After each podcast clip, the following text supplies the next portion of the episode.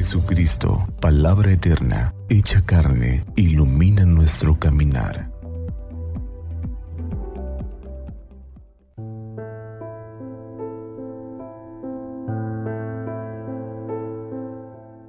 Miércoles 2 de agosto del Santo Evangelio según San Mateo. En aquel tiempo Jesús dijo a la multitud, El reino de los cielos se parece a un tesoro escondido en un campo. El que lo encuentra lo vuelve a esconder y lleno de alegría va y vende cuanto tiene y compra aquel campo. El reino de los cielos se parece también a un comerciante en perlas finas que al encontrar una perla muy valiosa va y vende cuanto tiene y la compra. Palabra del Señor. Gloria a ti, Señor Jesús. Bendecido día familia.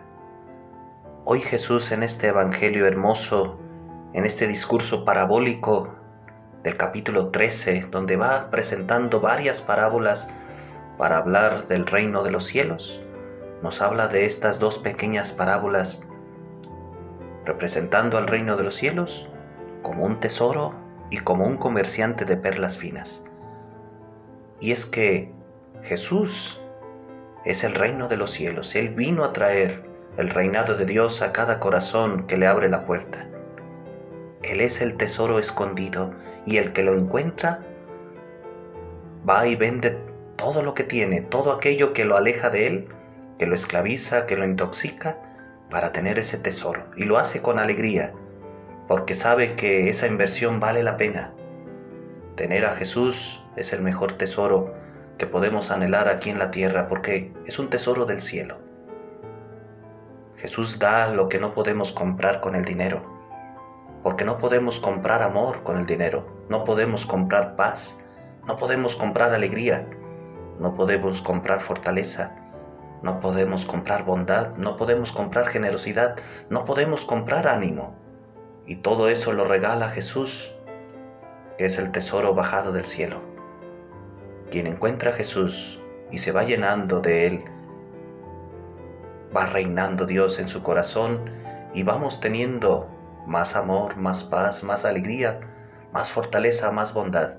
Y nosotros mismos nos convertimos en un tesoro de Dios para los demás, porque transmitimos eso que Jesús nos da. Ojalá que encontremos ese tesoro, que lo busquemos y que no tengamos miedo de dejar todos aquellos falsos tesoros que el mundo nos quiere dar, pero que al final nos deja vacíos. La segunda parábola representa ese comerciante de perlas finas representa a Jesús. Él es el comerciante y no duda en dejarlo todo, en vender todo por tener esas perlas muy valiosas. La perla valiosa que Él quiere comprar eres tú. Tú eres muy valiosa, muy valioso para Él. Tú vales el precio de su sangre. ¿Cómo puedes sentirte pobre y desdichado, desdichada? vales el precio de la sangre de Cristo. Por ti lo entregó todo. Por eso, Él es nuestro tesoro y para Él nosotros somos su perla valiosa. Ojalá que lo busquemos sabiendo que para Él somos muy valiosos, que se anonadó, que se abajó desde el cielo, dejó su categoría divina para ser como nosotros, para caminar con nosotros para salvarnos. No dudemos en buscar este tesoro que es Jesús, que nos da el reino de Dios. Como él mismo lo dice, busca el reino de Dios y su justicia, y lo demás se te dará por añadidura. No busquemos falsos tesoros, la riqueza, el placer, el poder, la tecnología. El tesoro valioso es el mismo Jesús.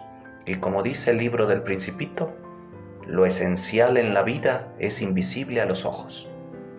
Lo esencial en la vida es invisible a los ojos, es decir, es algo inmaterial. Busquemos el tesoro divino que nos lo da el mismo Jesús, su reinado, para ser tesoro divino para los demás. Bendecido día familia.